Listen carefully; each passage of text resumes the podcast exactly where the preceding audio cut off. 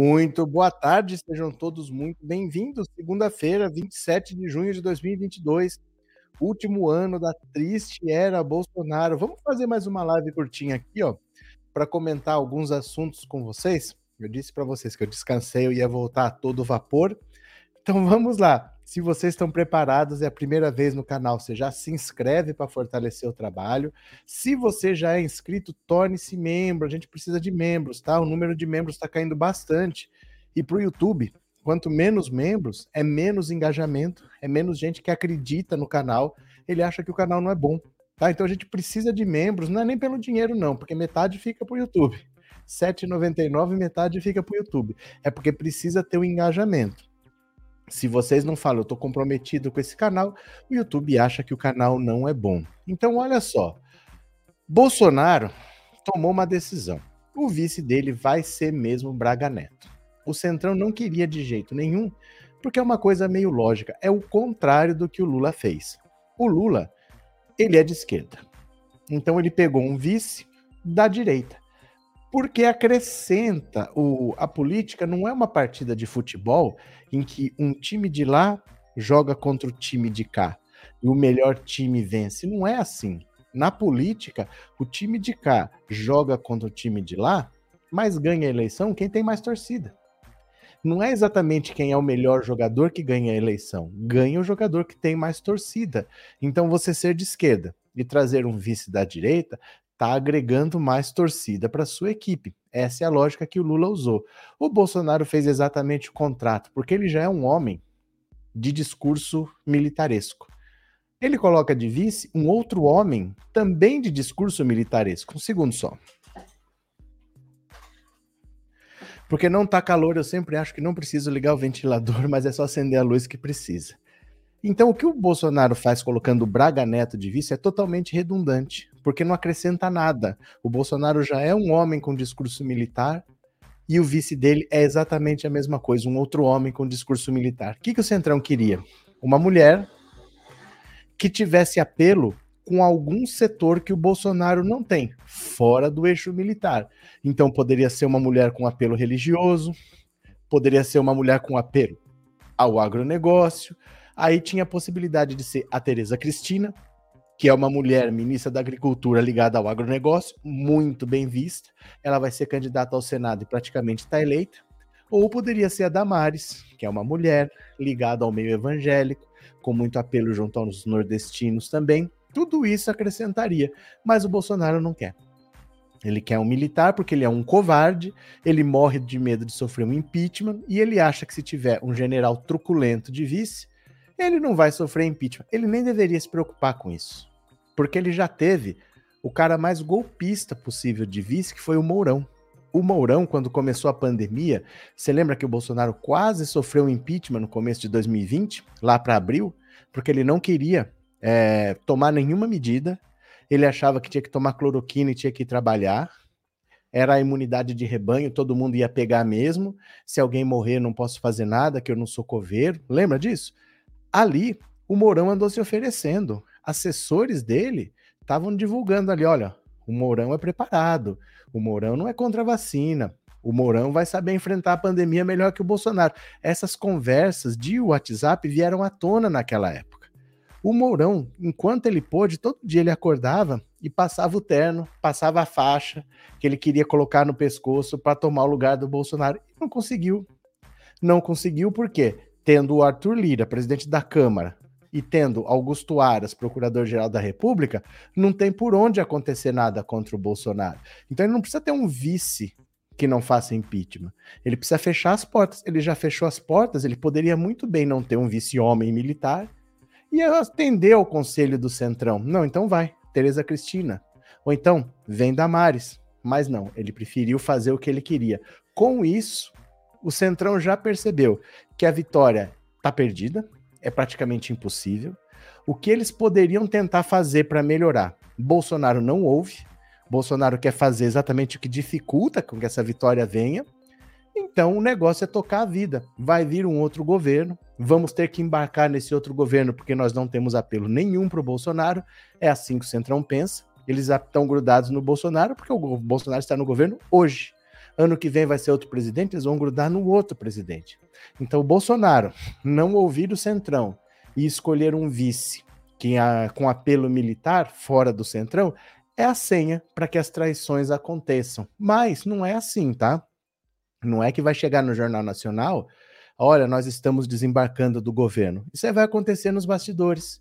Eles vão continuar falando que apoiam, que estão com o Bolsonaro, mas nos estados vão começar a formar alianças. Então aqui, ó, eu deveria apoiar o candidato do Bolsonaro, mas eu vou ficar neutro. Eu vou ficar neutro esperando a vitória do Lula para pular no barco dele. Ali, eu deveria apoiar o candidato do Bolsonaro, ter o candidato do Lula, eu vou apoiar um terceiro candidato e vou ficar esperando a vitória do Lula. Aqui eu vou abandonar de vez, vou apoiar o candidato do Lula. E assim, nos estados é que vão acontecendo as traições conforme a conveniência. E o Bolsonaro vai ficar de lado, nem a Michelle está querendo participar da campanha dele. Ela não está querendo gravar vídeos. Ele precisava de uma mulher falando ela não quer, nem a esposa dele quer. O Centrão já está vendo que não vai ser vice na chapa, então é carta fora do baralho, só está lá por conveniência. E assim vai se abrindo o caminho. O Bolsonaro, além de estar numa situação dificílima com as eleições, ele ainda piora porque ele não ouve os conselhos de quem tem experiência, que é o Centrão. O Centrão está lá desde sempre. O Centrão nunca é oposição, o Centrão está mais do que habituado a saber qual é o caminho para estar tá ligado ao poder. E o Bolsonaro ignora. Azal dele, eu acho é pouco, mas ele vai cada vez se distanciando da reeleição. Eu vou compartilhar a tela, vamos ler aqui a notícia. Quem está chegando agora, se inscreva no canal e quem já é inscrito, torne-se membro. Eu vou apelar de novo para vocês, tá? Tornem-se membro. Vamos ver se a gente consegue pelo menos um membro nessa live. Pelo menos um novo membro. Será que a gente consegue? Vamos lá? Venham comigo. Olha, general como vice de Bolsonaro libera o Centrão para lhe dar adeus. Eita, Laia. Vamos ver aqui. O consórcio dos partidos mais fisiológicos com representação no Congresso perdeu a batalha pela indicação do candidato a vice na chapa de Bolsonaro. Quis emplacar um nome que acrescentasse votos a um presidente sem votos suficientes para se reeleger. Bolsonaro preferiu, como anunciou ontem à noite, escolher outro general para vice. Walter Braga Neto, seu cão de guarda fiel, aprovado por ele como chefe da Casa Civil da Presidência da República e mais tarde como ministro da Defesa. A candidata a vice do Centrão era a deputada Tereza Cristina, ex-ministra da Agricultura. Ela tem votos, Braga Neto não. Militar que votasse em Bolsonaro não deixaria de votar se o vice fosse um paisano. Bolsonaro, porém, rendeu-se ao próprio medo. Ele enxerga inimigos em toda parte usa o medo como arma afiada para atingir os adversários, mas ao mesmo tempo é vítima do medo. Desconfia da sombra, só confia em um grupo rarefeito de pessoas, e embora o Centrão o apoie, não confia no Centrão. Um general de vice, no entendimento dele, é um seguro de vida contra um eventual pedido de impeachment, como foi o general Hamilton Mourão, atual vice e agora candidato ao Senado. Bolsonaro reconhece que sem Mourão poderia ter sido derrubado não está errado. Político teme quem usa farda, e se tirasse Bolsonaro do poder, teria que engolir um milico e logo da linha dura. Golpista por golpista, o menos ruim seria aturar Bolsonaro, que deu ao Congresso o orçamento secreto. Mourão não daria. Foi Braga Neto, como ministro da Defesa, quem despachou para casa os comandantes do Exército, Marinha e Aeronáutica que resistiam ao projeto golpista de Bolsonaro, trocando-os por outros mais dóceis. Ali, ele passou no teste definitivo para ser vice. O Centrão está liberado, portanto, para deixar Bolsonaro de mão. Não o fará com estardalhaço, não é seu estilo, mas com discrição por acreditar que não terá chances de se reeleger. Então, assim, tá tudo muito claro, né? Já, já era. Não há muita possibilidade de Bolsonaro conseguir reagir, porque hoje não é que ele tem que crescer, ele precisa que o Lula caia porque o Lula está com 53% dos votos válidos. Então não adianta ele crescer. Ele precisa que o Lula caia. Dificilmente o Bolsonaro vai convencer um eleitor do Lula a votar nele. É isso que ele precisa fazer hoje. Né? Ele precisa pegar um eleitor do Lula e transformar em bolsonarista. Falar: você está querendo mudar? Você não está satisfeito com o governo? Você quer votar no Lula? Não. Abandona o Lula e dê mais quatro anos de governo, mesmo estando insatisfeito. É muito difícil que isso aconteça. Né? A missão dele é quase impossível. E aí ele não ouve quem tem experiência, que é o Centrão. Quem poderia falar: olha, uma mulher de vice acrescenta muito mais para você, ela pode trazer mais votos para você. O Braga Neto não traz nenhum voto. Quem já vota em você por ser militar não vai aumentar nada se você trouxer o Braga Neto. Mas não adianta, então tá nessa. Ele vai ficar com um candidato a vice que não acrescenta rigorosamente nada. Né? Vamos ver aqui. Lula eleito presidente do Brasil no primeiro turno. Ivanildo, boa tarde, bem-vindo. Cadê? É, esquerda forte democrática no poder já, padrão Noruega esquerdista desenvolvida de primeiro mundo. Valeu. Cadê quem mais? É, Lula inocente, Lula presidente, certo? Fora agora sistema capitalista cruel, direita cruel, pobre. Tem umas frases que ficam se repetindo todas as lives. Assim, eu gostaria de ouvir a opinião de vocês, tá? Digam o que vocês pensam, não fiquem só repetindo frases de ordem, parece que é um comício. Digam o que vocês pensam. Gostaria muito de ouvir o que, que vocês pensam, viu? Denilson, pegaram um eleitor do Lula para votar no Bolsonaro, nem se me colocaram um cérebro de bolsominho. Até porque o difícil é achar, né? O tal do cérebro do bolsominion. Como é que a gente faz? Pegar mais uma notícia aqui para vocês, ó, sobre o mesmo tema, tá bom? Venham comigo. Acuado e sem respaldo de militares para golpismos, Bolsonaro agora acena para PM. Gente, isso aqui já falo, tá? Já falo. Até agora, o golpismo do presidente Jair Bolsonaro foi do tipo que ladra, mas não morde começou no alvorecer do seu governo. Em maio de 2019, em meio a manifestações de rua contra e a favor de sua gestão, o ex-capitão compartilhou no WhatsApp um ruidoso texto de autoria desconhecida, onde se lia que o Brasil corria o risco de viver uma ruptura institucional irreversível com desfecho imprevisível. De lá para cá foram muitas as variações presidenciais em torno do mesmo tema. Acabou Porra, 28 de maio de 2020, quando o STF autorizou a operação policial contra aliados. Faço o que o povo quiser. Sou o chefe das Forças Armadas e as Forças Armadas sabem o que está acontecendo. 12 de março de 2021, durante o um embate com governadores na pandemia do coronavírus. Ou fazemos eleições limpas no Brasil, ou não temos eleições. 8 de julho de 2021, questionando as urnas eletrônicas. Ontem, Bolsonaro repetiu-se. Uma hora vai acontecer uma tragédia que a gente não quer. Não estamos dando recado ou aviso. Todo mundo sabe o que está acontecendo.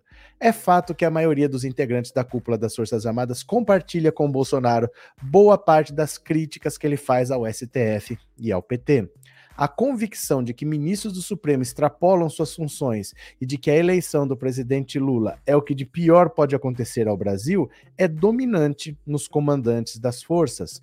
Ocorre que, durante quase quatro anos de governo Bolsonaro, tudo que o ex-capitão ouviu dos generais em resposta às suas ameaças, bravatas e balões de ensaio foi a mesma coisa.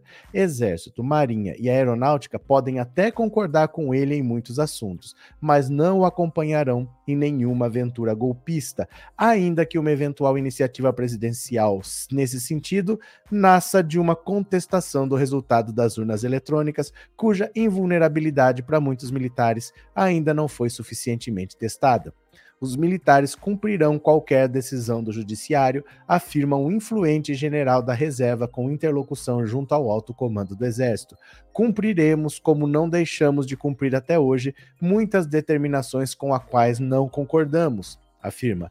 Entre as decisões do STF a que o general se refere estão a que ele chama de descondenação do ex-presidente Lula em 2021, e a demarcação em 2009 da terra indígena Raposa Terra do Sol em área contínua, esta última por supostamente ameaçar a soberania do território nacional.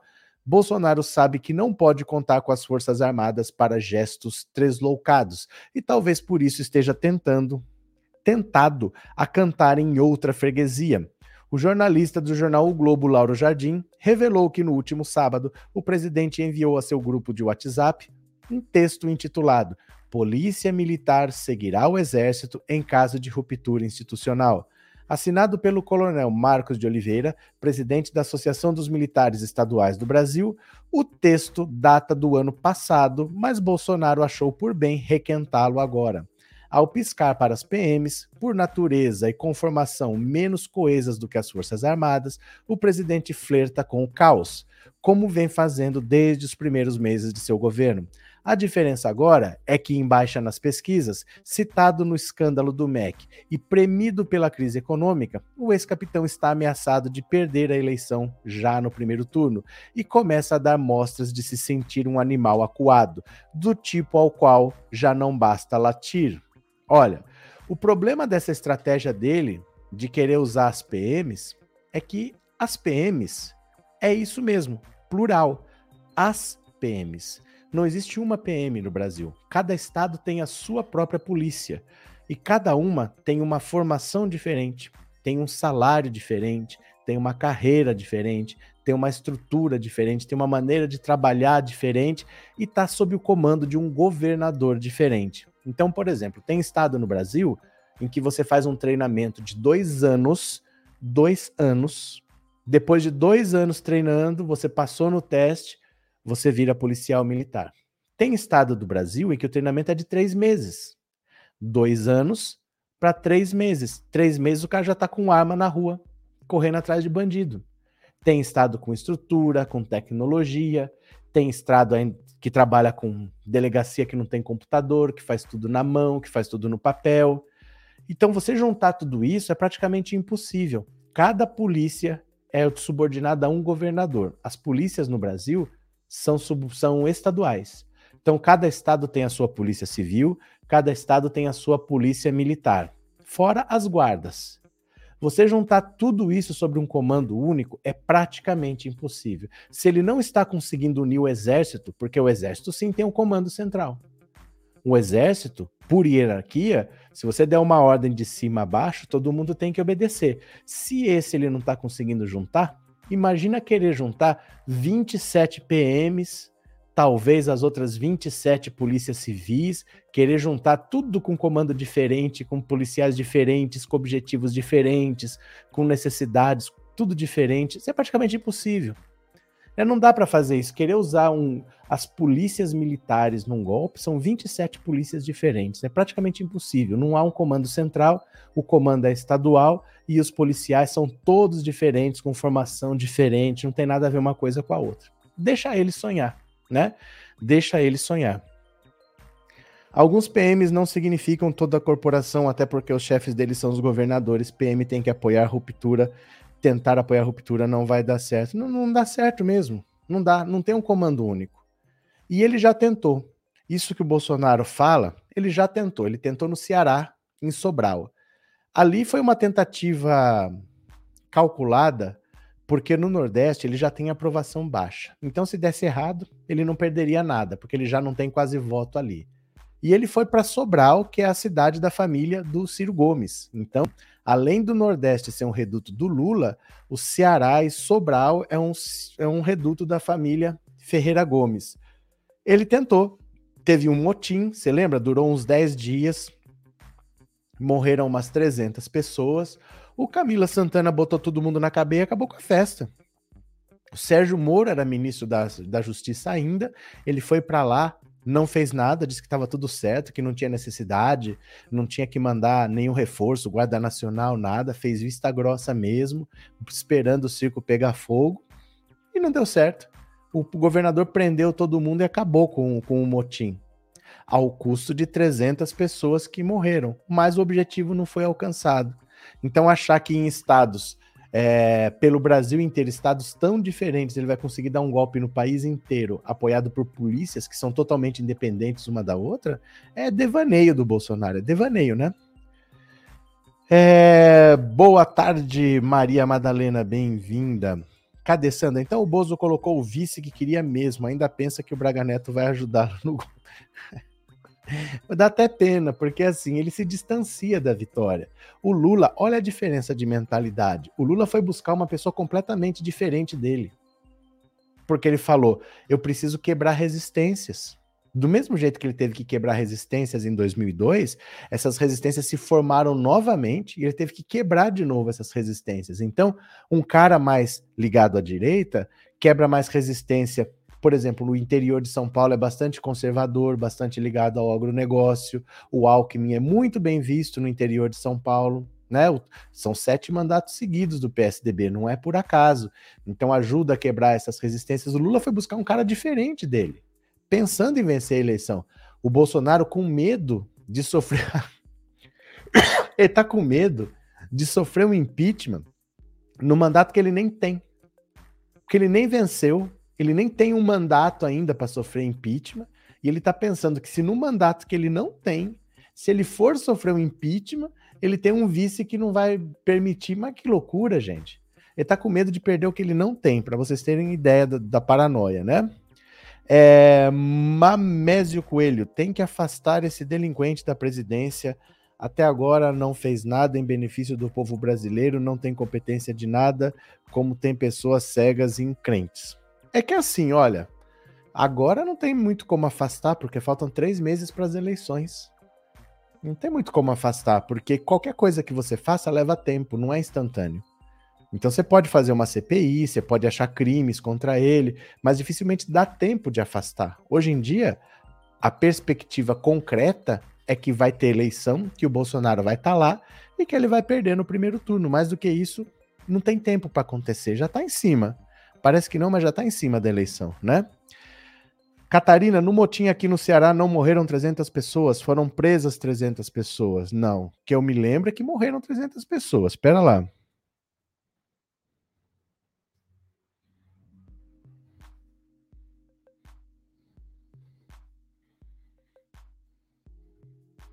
Vamos ver.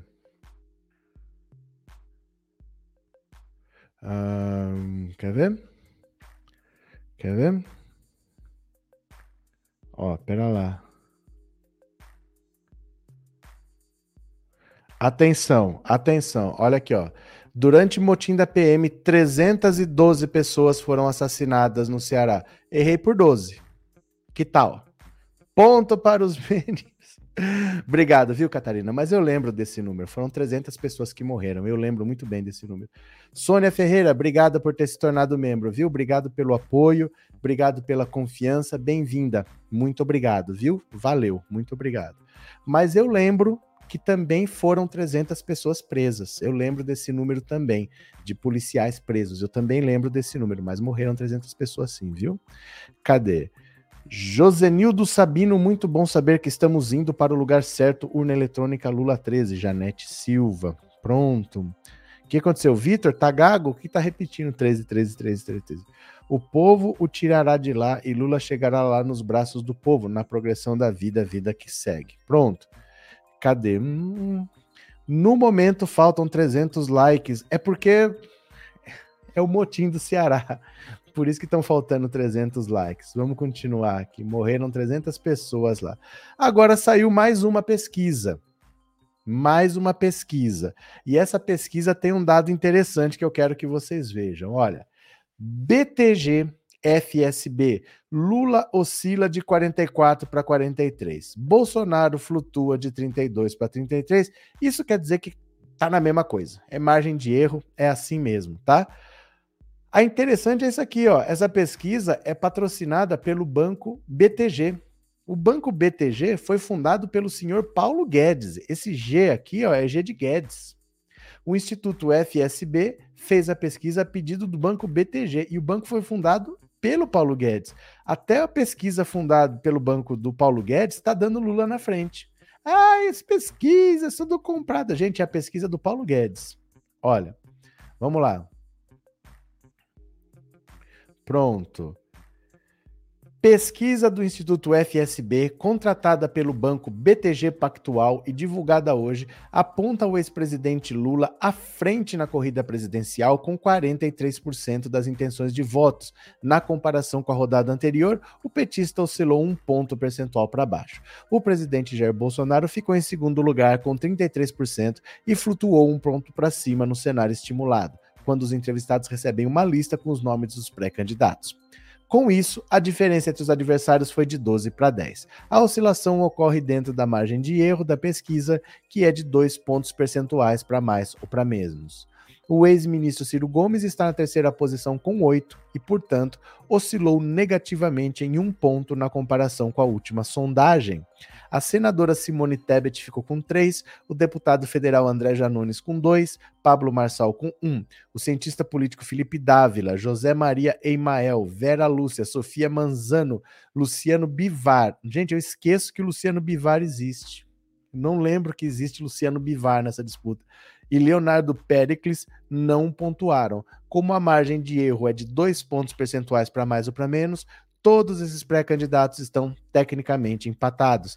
Em relação à rodada anterior, Tebet oscilou um ponto percentual para cima, assim como Janones e Marçal. Dávila flutuou um para baixo. Os demais pré-candidatos ficaram estáveis com ridículos zero. Né? A pesquisa ouviu 2 mil eleitores. Olha um resumo aqui. Primeiro turno, Lula 43, Bolsonaro 33, Ciro Gomes 8, Simone Tebet 3, André Janones 2, Pablo Marçal 1 e o resto 0. Valeu? Na pesquisa espontânea, quando os entrevistados não recebem uma lista prévia de pré-candidatos, Lula também segue líder, mas oscilou, negativamente de 40 para 39 na margem de erro, enquanto Bolsonaro oscilou positivamente de 29 para 31. A diferença entre os dois foi de 11 para 8. Ciro ficou estável com 3 e Tebet se manteve com 1. Os entrevistados que citaram outros pré-candidatos foram 1%. Pronto. A pesquisa também testou cinco cenários de segundo turno. Lula vence em todos os cenários em que aparece, enquanto Bolsonaro perderia para Ciro e empataria com a Simone Tebet. Gente, empatar com a Simone Tebet, que tem 1%, é brincadeira empatar com a Simone Tebet, que tem 1%? Bom, Lula, 52, Bolsonaro, 37. Essa é uma simulação. Lula e Ciro Gomes, 50 a 29. Outra simulação, Lula e Simone Tebet, que simulação mais maluca, 52 a 28. Ciro e Bolsonaro, Ciro ganha de 10 pontos, 48 a 38 de Bolsonaro. E Simone Tebet Bolsonaro, Simone Tebet 41, Bolsonaro 40. A Simone Tebet que tem 1%, olha como o Bolsonaro está bem. O Bolsonaro é aquela situação, ele tem um gadinho que é 30% e dali ele não consegue mais crescer. No segundo turno, quando você não tem outros nomes e você não tem mais é, brancos e nulos, você pega um eleitorado mais restrito, ter 40 é a mesma coisa de que ter 30, 32 no primeiro turno. É praticamente o mesmo público. Pouca coisa cresceu. Só que a Simone Tebet, de 1, passa para 41 e vence Bolsonaro. Olha como está a situação de Bolsonaro, que perde para Simone Tebet no segundo turno, que nem voto tem. Para você ver como ele não consegue crescer, como ele está asfixiado só no próprio público dele, né? FSB, pronto. Olha, o mais interessante é que essa pesquisa aqui, ó, é do banco BTG Pactual, é o banco que foi fundado pelo Paulo Guedes. Esse G aqui, ó, é G de Guedes. Aí fica difícil falar que todas as pesquisas são compradas, porque é a pesquisa do banco BTG Pactual que tá dando Lula em primeiro, né? Pedro Araújo, Pedro Araújo, obrigado pelo super sticker e obrigado por ser membro, viu? Muito obrigado de coração, valeu. Quem mais tá por aqui? A história mostra como os militares deram o golpe no país em 30, 37, 64, 2016. Nem deveria existir essa casta malévola. Não, os militares deram um golpe em 2016, mais ou menos, mais ou menos, né? Cadê? É, Juliana Sanches, fala aquele Lula, eu morri de rir Lula. De quem? Aquele Lula. Quem fala é, é o Diogo Mainardi, que fala: Lula tinha uma conta corrente no setor de propinas da Odebrecht. Quantas vezes eu vou ter que te falar? Lula. É o Diogo Mainardi que fala. Ele pede até para os desconhecidos, continua isolado o Bozo. Não, eu falo para vocês, a situação do Bolsonaro é porque assim, é uma coisa meio lógica. O Bolsonaro ele é refém de uma estratégia que funcionou enquanto ele era deputado. Quando ele era deputado, o que, que ele fazia? Ele tinha um público radical. Então ele sempre falou só para esse público, sempre falou as mesmas coisas e era o suficiente para ele manter esse eleitorado e se reeleger. Então ele falava esse mesmo discurso de ditadura, de bandido boi, bandido morto, tem que prender, não sei das quantas, e ele ia se reelegendo deputado, deputado, deputado.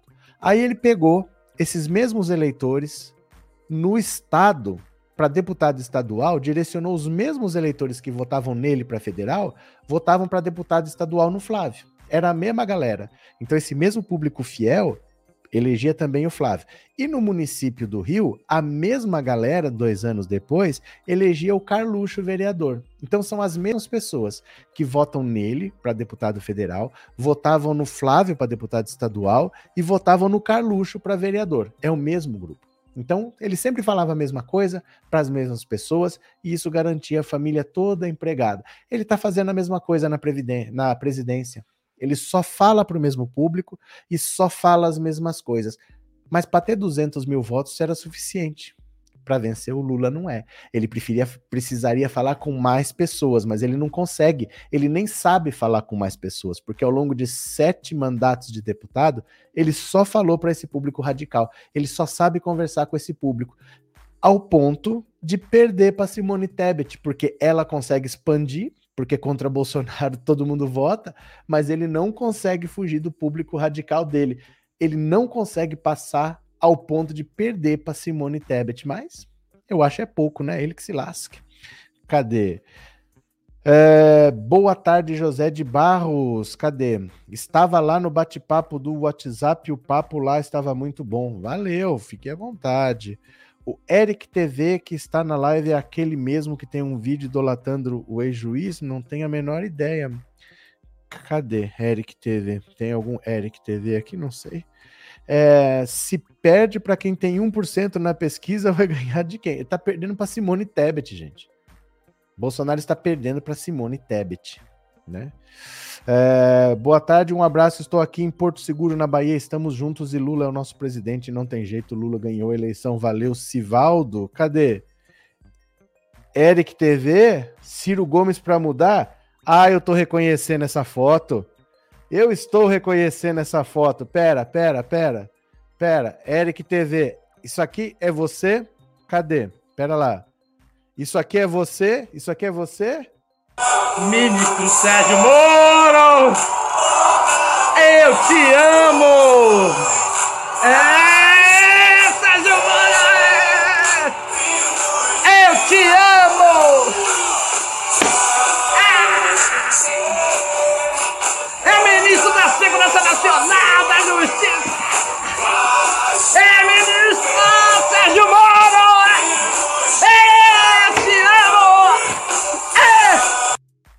Isto é o Senhor? Só para saber? A lenda está viva? Isso existe então? Só para saber. Muito bem-vindo. Aqui, ó.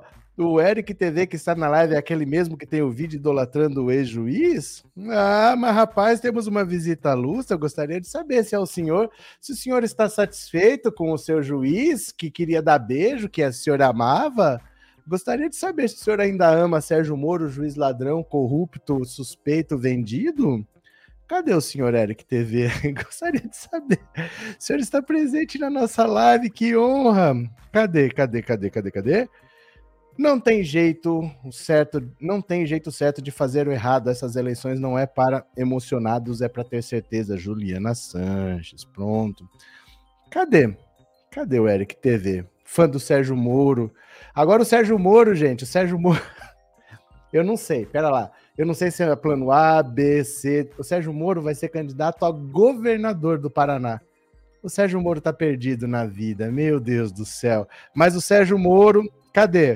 O Sérgio Moro, sabe para onde que o Sérgio Moro vai nos levar? Dá uma olhada aqui, ó. Olha para onde o Sérgio Moro vai nos levar, ó. Moro, para onde é que tu quer nos dirigir? O futuro. Ah, é. Oh, meu Deus do céu! O Sérgio Moro agora ele vai ser candidato a governador do Paraná. Ele já foi, ó, o ex-juiz, ex-ministro, ex-paranaense, agora ele é ex-paulista também, ex-candidato a presidente, ex-candidato ao Senado, ex-candidato a deputado por São Paulo, ex-deputado ao Senado pelo Paraná, ex-candidato a, a deputado pelo Paraná, ao Senado pelo Paraná, agora ele vai ser candidato ao governo pelo Paraná. Parabéns, parabéns. Cadê o Eric TV? Ele vai sair. Será que ele fala para a mulher dele que a ama? De quem está falando, Robson? De quem que é? Cadê? Hum, o que, que foi, Janete, que aconteceu? É, ainda mora no país esse homem apaixonado pelo Moro, mas estava aqui na live. Sumiu. Sumiu. Cadê? Vai ser ex-governador. É, tá falta... Estão é, acabando as coisas. Estão acabando as coisas para ele ser ex. Porque ele conseguiu ao mesmo tempo ser ex-paranaense, virou paulista, agora ele é ex-paulista, voltou a ser paranaense. Sei, não sei, tá faltando coisas aqui para ele ser ex, né? Tá faltando coisa. Uh, cadê? Hoje tá engraçado. Não, hoje não tá engraçado. Hoje está demais. Hoje está demais. Cadê? Cadê? Ó, aqui, aqui, aqui, ó. Aqui, aqui. Beijos a todos. Amo vocês, vou decidir, mas quero os 600 do ICMS que Bolsonaro disse que ia dar. Eric TV, precisamos da sua participação aqui. Queremos saber se você ainda ama o ministro Sérgio Moro, porque foi uma coisa tão bonita. Porque eu senti que aquilo foi sincero. Assim, eu falei, nós, ele realmente ama Sérgio Moro. Eu fiquei bastante feliz. Cadê, cadê, cadê? Olha lá. Ministro Sérgio Moro! Eu te amo! É,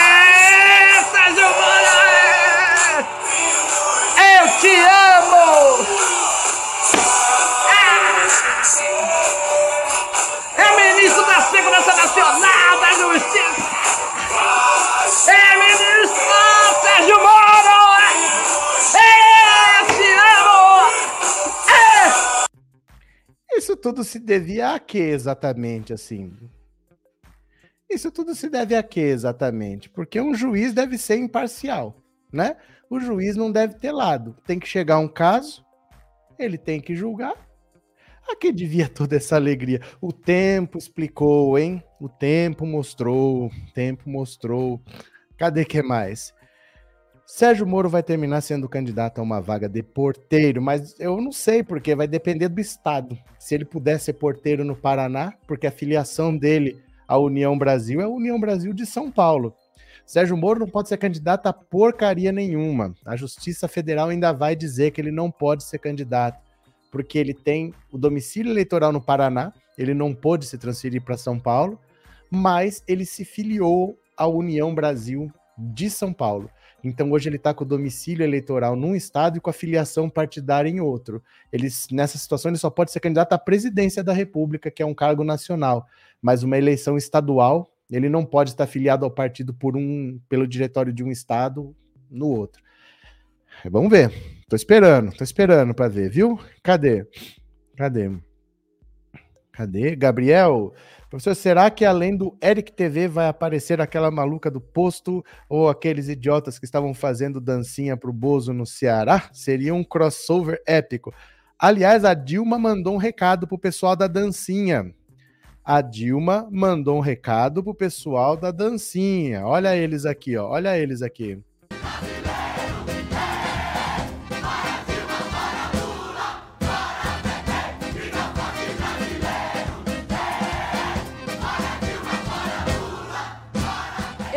Disse que nós voltaríamos. Que isso não ia ficar assim. Que nós voltaríamos. E eu quero dizer para vocês: nós voltamos. Nós voltamos. Nós voltamos. Ei, Laia, hoje está demais, hein? A dancinha dos otários.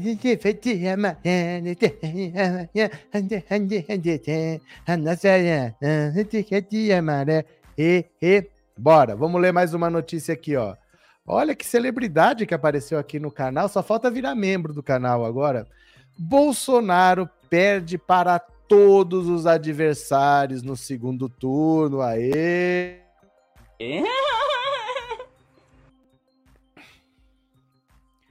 Pesquisa FSB divulgada nessa segunda mostra o presidente Jair Bolsonaro numericamente atrás de todos os adversários no segundo turno da disputa eleitoral. De acordo com o levantamento, a derrota por menor margem seria para Simone Tebet. Contra o ex-presidente Lula, o capitão soma 37% das intenções de voto contra 52. Este é o cenário do segundo turno mais provável, já que na primeira etapa da eleição Bolsonaro ficaria com 33 e Lula com 43. Pronto. Opa, cadê? Olha só, deixa eu reduzir aqui um pouquinho. Pronto. Olha, Lula e Bolsonaro 52 37 e acabou, né? No confronto direto com Ciro Gomes, amplia de novo. Eita, cadê? Opa. No confronto direto com Ciro Gomes, o atual presidente teria 38 contra 48 do pedetista. Já na disputa com Tebet, Bolsonaro ficaria com 40 e MDBista somaria 41. A pesquisa encomendada pelo banco BTG Pactual entrevistou 2 mil eleitores. Pronto, o resto nós já vimos, né? Olha só como está estabilizado. O que importa, gente, não é o número. Porque cada pesquisa tem um método tem uma metodologia. Vai chegar num número diferente, né? No entanto, você olha aqui, ó, Lula, a, desde, aqui tá desde março, né? Essa pesquisa aqui tá mostrando desde março. O Lula tá acima de 40 desde sempre, ó, 43, 41, 46, 44, 43, sempre acima de 40. E Bolsonaro na casa dos 30. Então, ó, Bolsonaro 29, 32, 32, 32, 33. Vocês não têm que se preocupar. Ah, o Lula foi de 44 para 43. O Bolsonaro foi de 32 para 33. Então caiu dois pontos a diferença. De agora são só 10 pontos, eram 12. Não importa. Não importa. Olha, a diferença já foi de 14, já foi de 12. Não está em queda. Eles estão aqui no mesmo patamar. O Lula sempre acima de 40 e o Bolsonaro sempre na casa de 30. Ele está travado nisso daqui. A única subidinha que deu de 29 para 32 foi em abril. De março para abril, o que, que aconteceu? O Sérgio Moro saiu da disputa. Então, uma parte dos votos do Sérgio Moro migrou para o Bolsonaro.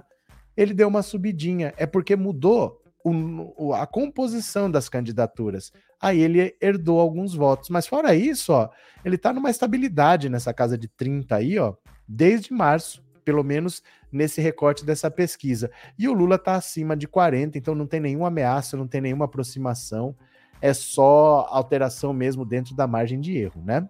Continuemos. Continuemos. É, cadê quem mais? Bolsonaro é o único que pode andar nas ruas, o restante não pode. Com certeza, Bernardo. Deixa ele andando nas ruas aí, ó. Deixa ele andando nas ruas. O que, que, vocês querem dizer com isso? Isso é uma frase tão idiota. Me dá pena quem fala um negócio desse. Bolsonaro é o único que pode andar nas ruas. Por onde você tira isso? Bolsonaro pode andar nas ruas. Esse vagabundo só faz motociata, cheio de segurança por todo lado. Não é época de, de campanha eleitoral ainda. A campanha só começa no meio de agosto. O que, que é uma, é uma frase tão ridícula? É uma frase tão sem nonsense. Você viu isso no zap zap da sua tia, né? Para falar esse negócio desse. É o único que pode andar na rua. Não anda na rua. Nenhum presidente anda na rua, meu caro. Todos eles andam com um aparato de segurança, mesmo que não queira. Ele é presidente da República, existe um protocolo sempre. E ele adora queimar dinheiro público. Não fala essas coisas para passar vergonha. De verdade, Bernardo. Pensa outra coisa para falar. Não fica repetindo isso daí que fica chato para você, cara. É muito feio isso daí. Uma bobagem dessa que ele pode andar na rua. Nenhum presidente anda na rua à toa. Ele é presidente da República, você sabia disso? Cadê quem mais aqui? Por favor, não repitam mensagens, disse o Trindade. Para que vice se o Mourão é vice e nunca teve direito de dar um pio sequer? Mas o Mourão tentou. Ele tentou ser golpista, ele tentou puxar o tapete do Bolsonaro, mas não tem como, porque não passa pedido de impeachment pelo Arthur Lira. Então não sei por que, que ele está preocupado com o vice, se ele tem o presidente da Câmara, né? Mas, de novo, é, ele ele está preocupado com, com sofrer impeachment no mandato que ele nem tem. Ele está pensando numa eleição que ele vai perder, num segundo mandato que ele nunca vai ter, que ele não pode sofrer um impeachment. Eu não consigo entender essa lógica dele, né? Cadê? Bolsonaro é que pode andar nas ruas como se a função do presidente fosse dar rolezinho. Apoia um vagabundo, disse o Lucas. Cadê? Bolsonaro já perdeu e quem estiver com ele vai perder também. Milton foi a gota d'água. Rômulo Padilha. Bernardo, o Bozo não pode ir à festa de São João no Nordeste. Lá estão mandando ele tomar caju, de Sirene a debochada. Sandra, obrigado pelo super sticker e obrigado por ser membro do canal. Obrigado pelo apoio, viu? Muito obrigado. É bom o Asmodeus. O que quer dizer isso, Wilson? Bozo andar bastante agora, porque no ano que vem vai ficar trancafiado. Tá sério. Cadê que mais? Tadinho do Bernardo com letra minúscula, claro. Pera lá. Juliana, a situação está tão clara que os bolsonaristas e ex-bolsonaristas estão vindo nas lives de esquerda para aprender e ver o que é a realidade. É que assim. É difícil até imaginar como que Bolsonaro ganharia um segundo mandato tendo feito o governo que ele não fez. Porque para você conseguir uma reeleição é muito diferente de você conseguir uma eleição. Porque o Bolsonaro, em 2018, ele jogava uma fake news e se colar, colou. Se não colasse, ele jogava outra. E se não colasse, ele jogava outra e dane-se. Ele era um franco ateador, ele não tinha responsabilidade. E aí chegou uma certa situação, tiraram o líder das pesquisas, o Sérgio Moro soltou delação que não foi reconhecida pela Polícia Federal, mas ele soltou seis dias antes da eleição, teve uma facada mandrake, tudo aconteceu ele acabou sendo eleito, mas ele não era o presidente. Isso é uma situação. Para você ser reeleito, você precisa mostrar resultado. Você tem que falar: olha, eu fiz isso, faltou fazer isso, isso aqui eu vou fazer a mais, eu preciso de mais quatro anos. Você precisa dar motivo para a pessoa votar de novo em você. Qual é o motivo para votar de novo em Bolsonaro? Em que setor da vida do cidadão brasileiro as coisas estão melhores? As pessoas estão mais empregadas do que estavam, as pessoas estão vivendo melhor, os preços estão melhores, o poder de compra melhorou, a saúde melhorou, a educação. O que, que melhorou da vida das pessoas? É um mandato que está acabando. Ele vai ficar com essa desculpa de João sem braço até quando?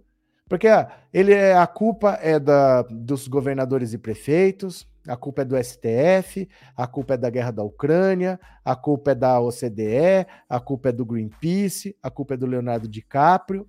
Ele vai ficar com essa até quando? Vocês lembram que as queimadas na Amazônia não eram responsabilidade dele? O Bolsonaro.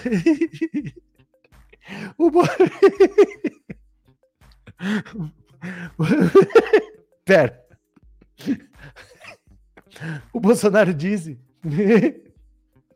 que tinha um cara.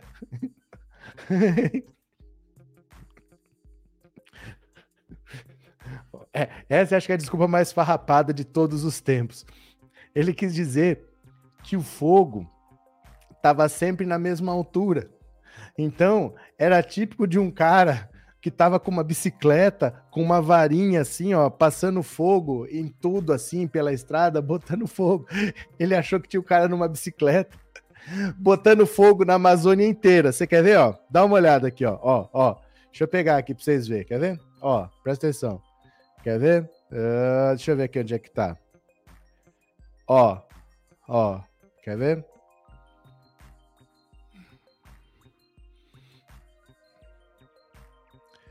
Cadê? Cadê? Cadê, meu Deus? Onde que eu pus isso aqui? Pera lá. É, essa é a melhor de todas. Quer ver? Deixa eu ver onde é que eu pus aqui, porque eu tô com vários vídeos perdidos por aqui. Era para estar tá nessa pasta aqui. Pera aí, só um pouquinho. Uh, quer ver?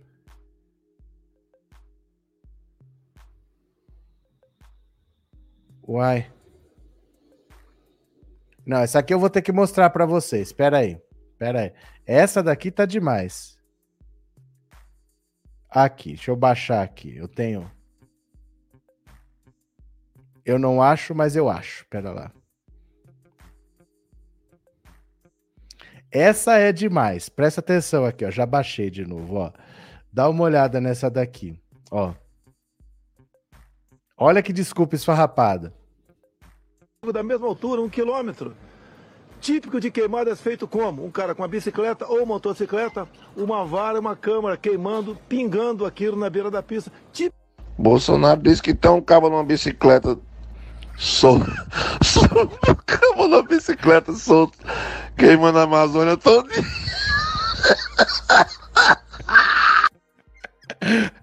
De novo, de novo, de novo. Reparar o fogo da mesma altura, um quilômetro.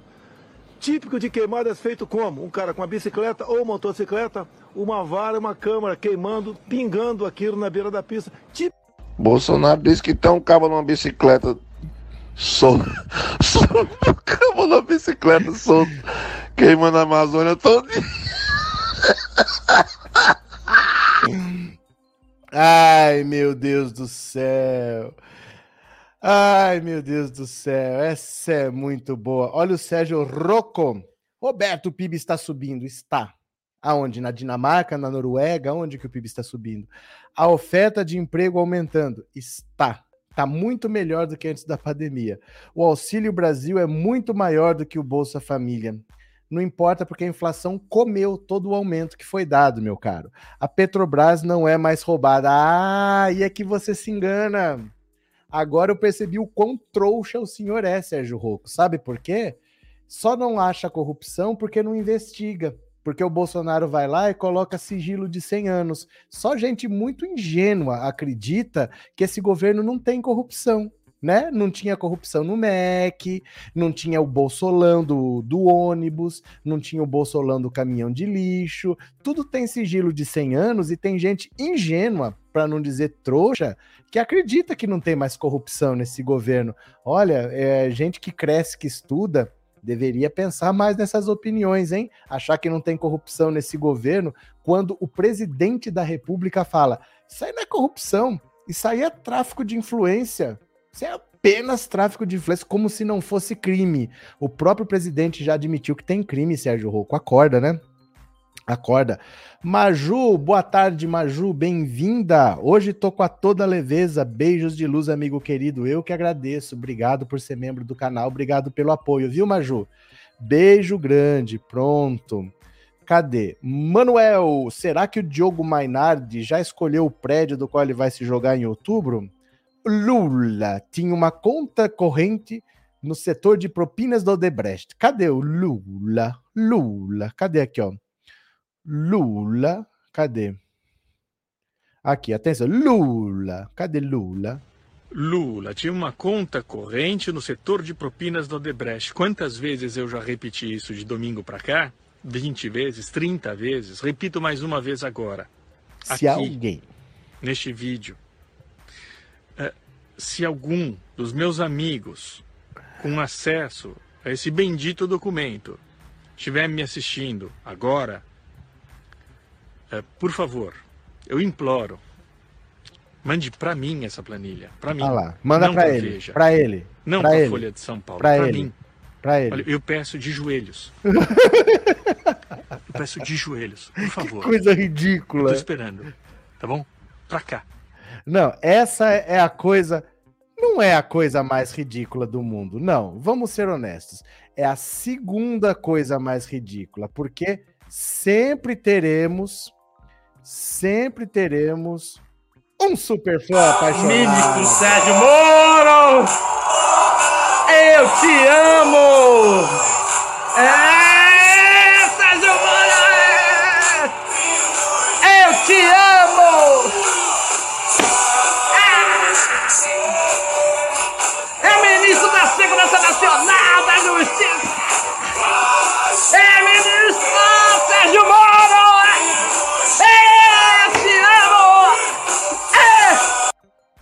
Ai, meu Deus do céu, hoje está demais. Canal Márcia Elise, Bozo se entregou, o cara na moto é ele queimando.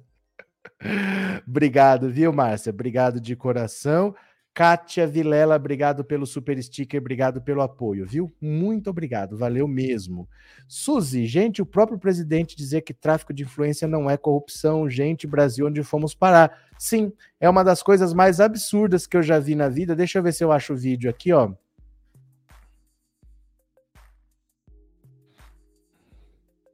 Essa foi uma das coisas mais ridículas que eu já vi. Deixa eu ver se eu acho o vídeo aqui. ele dizendo que não é corrupção, é só tráfico de influência. Deixa eu ver se eu acho, tô procurando aqui. Aqui. A gente sempre acha tudo aqui, né? Pera lá. Pronto, deixa eu pegar o fone. Às vezes as pessoas não perceberam quão grave é essa frase, mas é uma frase das mais absurdas que eu já vi na vida. Preste atenção. Tivemos aqui a, a prisão do ex-ministro Milton da Educação. Eu falei lá quase que botava a cara no fogo por ele, né? Eu exagerei, mas eu boto a mão no fogo pelo Milton. Tá? Assim que boto todos os meus ministros, continuo acreditando no Milton. Se aparecer alguma coisa, responda pelos seus atos. E assim é em nosso governo. E você pode ver, não foi corrupção é, da forma que está acostumada a ver em governos anteriores. Ah, o cara fez uma obra superfaturada, tá? comprou o material não recebeu, superfaturou. Nada disso. Foi de história de fazer tráfico de influência. Onde tivemos aqui. Presta atenção. anteriores. Ah, o cara fez uma obra superfaturada, tá? comprou o material não recebeu, superfaturou. Nada disso. Foi de história de fazer tráfico de influência. Onde... Para ele tá tudo certo. Para ele tá tudo certo. Não é crime. Não, não foi corrupção. É história de fazer tráfico de influência. Olha, eu já vi coisas absurdas, mas o presidente que admite que o ministro dele, eu não meto a cara no fogo, eu meto a mão porque ele só fez tráfico de influência. Bolsa Família comprava mais com preços menores. Obrigado, Sandra. Obrigado pelo super chat, obrigado por ser membro. Neilton, obrigado pelo super sticker e obrigado por ser membro, viu? Valeu, muito obrigado. Bolsonaro, o presidente mais corrupto que subiu no Planalto. O Brasil virou a República do Corrupistão. O Brasil hoje é a República do Corrupistão, com um presidente que sempre que quer vai lá e bota sigilo em tudo, né? impressionante. Deixa eu ver aqui, que mais? Pipipi, popopó. Deixa eu ver aqui, pera lá. Deixa eu ver aqui. Pronto, pera lá, tô vendo aqui uma configuraçãozinha aqui, viu? Hum, cadê? Pronto. Pronto. Será que aumentou o áudio do microfone? É tanta corrupção nesse governo que já se fala até num celular da empresa que o ex-presidente da Petrobras usava que incriminava o Bozo. A corrupção escorre desse desgoverno. Cadê? É, estamos vivendo um momento de loucura bolsonarista, se aborta e assassina e se faz adoção e insensível. Quero saber o que esse povo quer. Edinalva, cadê? Fala, pai. Que susto, eu tenho um filho que eu não sei, Sandro Linhares. Um salve daqui do povo da selva. Um filho na selva. Belém do Pará. O Centrão vai abandonar o Bureau Fire. Ainda mais com a confirmação do Braga Neto como vice. É porque ele fechou as portas, né? Ele fechou as portas para uma composição. Ele prefere ter o Braga Neto ali. E o Centrão vai ficar fazendo o quê, então? Tá vendo que o caminho tá errado, não quer ajuda, quer ficar fechado ali, o Centrão vai ter que procurar um caminho, né? Eu tenho pressentimento de que vamos ser felizes outra vez. Pronto. Cadê, cadê, cadê? É, e o Ciranha está queimando cada vez mais dinheiro do partido em animações toscas, porque a última foi a tosquice em pessoa. Não, tá cada vez mais ridículo. O Ciro Gomes, acho que ele perdeu a noção da realidade. Ele tá cada vez mais ridículo, mas deixa ele, né? Ele quer que torrar o dinheiro dele, ele fica lá como poupança do Lula, porque agora o Lula vai cedo ou tarde ele vai herdar esses votos aí. 66% dos eleitores do Ciro Gomes cogitam mudar de candidato. Isso é um número tão assustador que pensa, se 66% dos eleitores do Ciro vão votar em outra pessoa, se tivessem todos os candidatos lá e a gente fala, só vota eleitor do Ciro, você é eleitor do Bolsonaro, não pode votar. Se é eleitor do Lula, não pode votar. Só vai votar eleitor do Ciro. O Ciro ainda pode perder.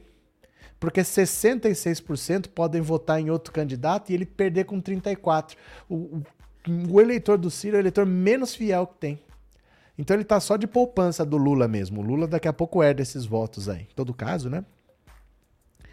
Olha aqui, o Sandro. Sou cirista, mas para liquidar no primeiro turno vou de Lula. É o marco civilizatório contra a barbárie. Perfeito. Deixa eu só dizer uma coisa para você, Sandro.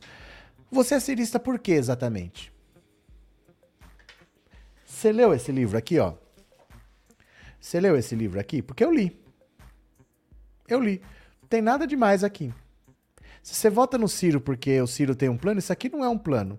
Isso aqui é um, é um livro de desejos bem genérico e bem superficial.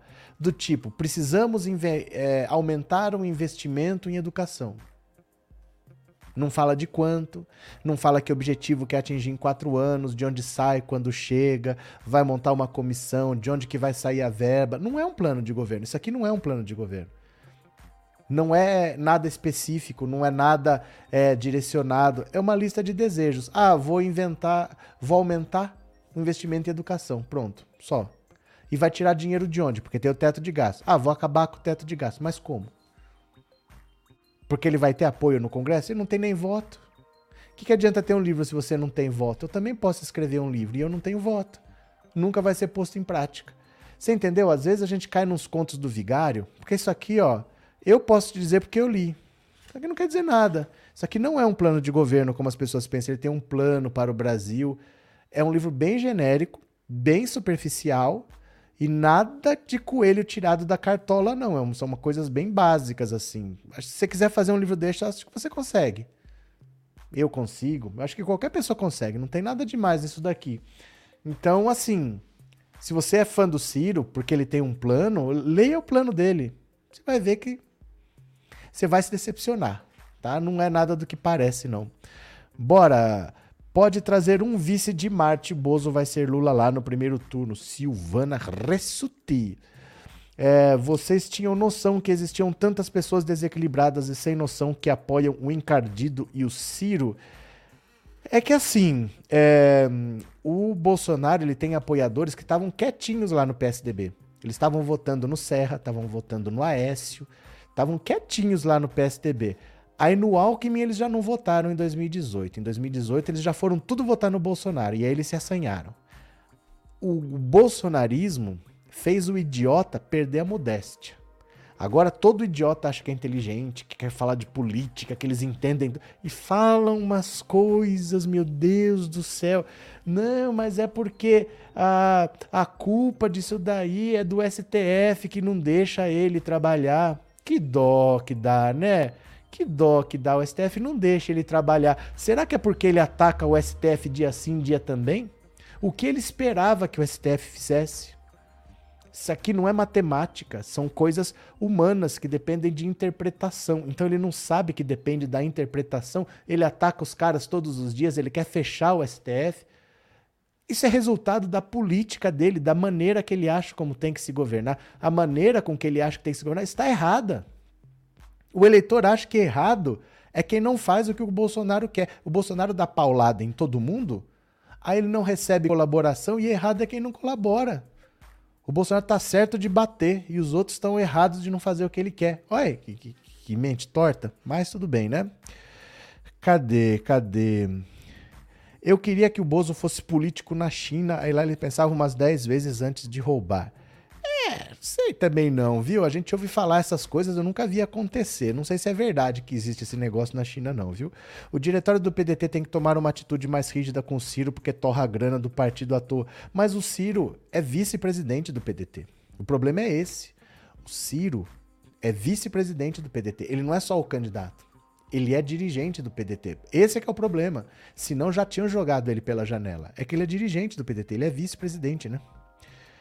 Uh, cadê, cadê? O Lula vai acabar com esses 100 anos de sigilo. Depende, não é assim, viu? Não é simples assim, não. É, Marcos Manuel, obrigado pelo super sticker e obrigado por ser membro, viu? Muito obrigado, valeu. Cadê que mais? O senhor já colocou essa do ciclista queimando a Amazônia lá no Twitter? Vamos espalhar. Isso é antiga, Neuza. Isso é antigo, isso não é de agora, não. Isso acho que é de 2020. Isso já foi de não sei quando. É que assim, eu mando tudo para vocês. Por que, que vocês não têm um Telegram? Porque eu mando lá e vocês não têm? Tem 340 mil pessoas aqui no YouTube, no Telegram tem 1.300. Ó, não é falta de dizer, tá aqui, ó. Tá aqui, ó. Pensando alto Telegram.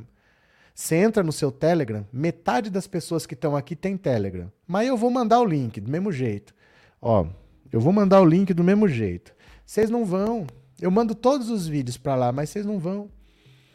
Vocês precisam participar das redes sociais. Não tenham medo de usar, viu? Não tenham medo de usar. Cadê? Deixa eu pegar aqui. Eu vou mandar o link para vocês, tá? Do Telegram. Que eu mando as coisas lá, mas não adianta. Vocês não vão. Cadê? Pera aí, eu vou mandar aqui para vocês, ó. Pegar o link rapidinho.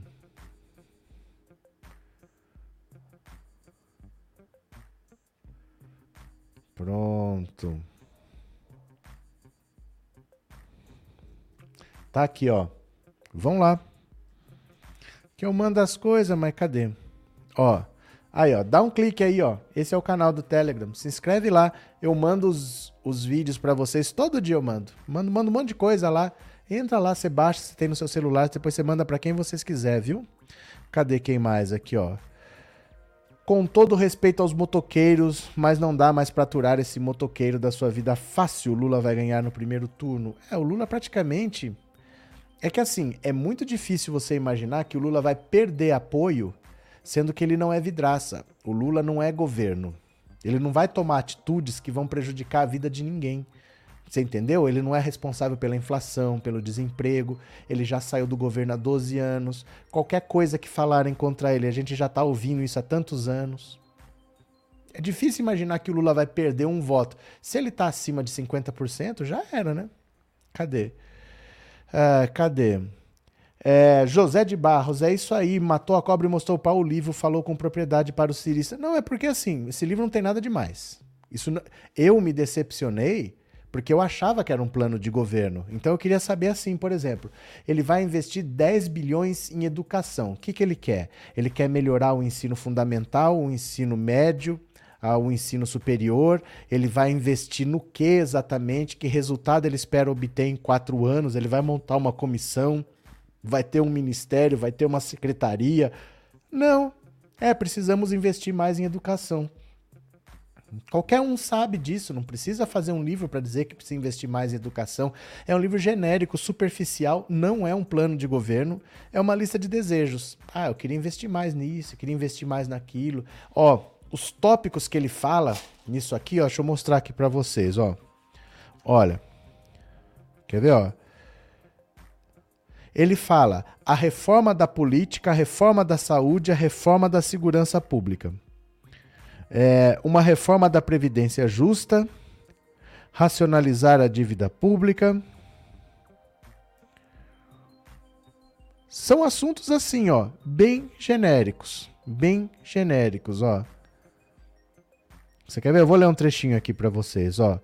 Recuperar o Estado. Uma página. Cent, página 125, quer ver? Ó.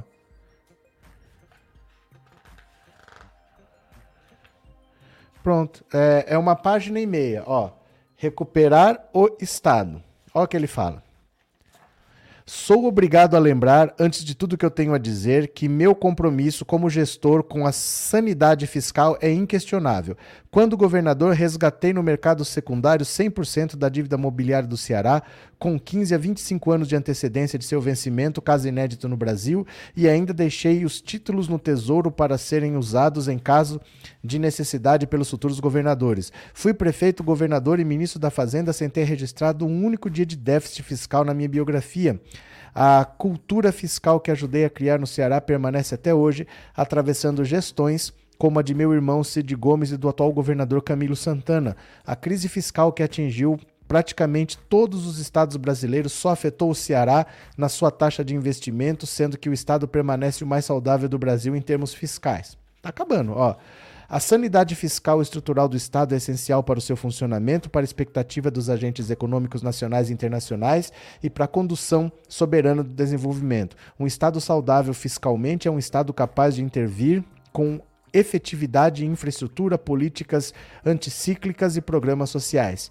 Se, se dizer de esquerda e não gerar excedentes de recursos públicos para financiar a mudança de vida das pessoas pobres é só retórica. Um sacrifício desses não pode ser feito para manter o rentismo e coibir o custo e cobrir o custo de agiotagem sobre o povo brasileiro.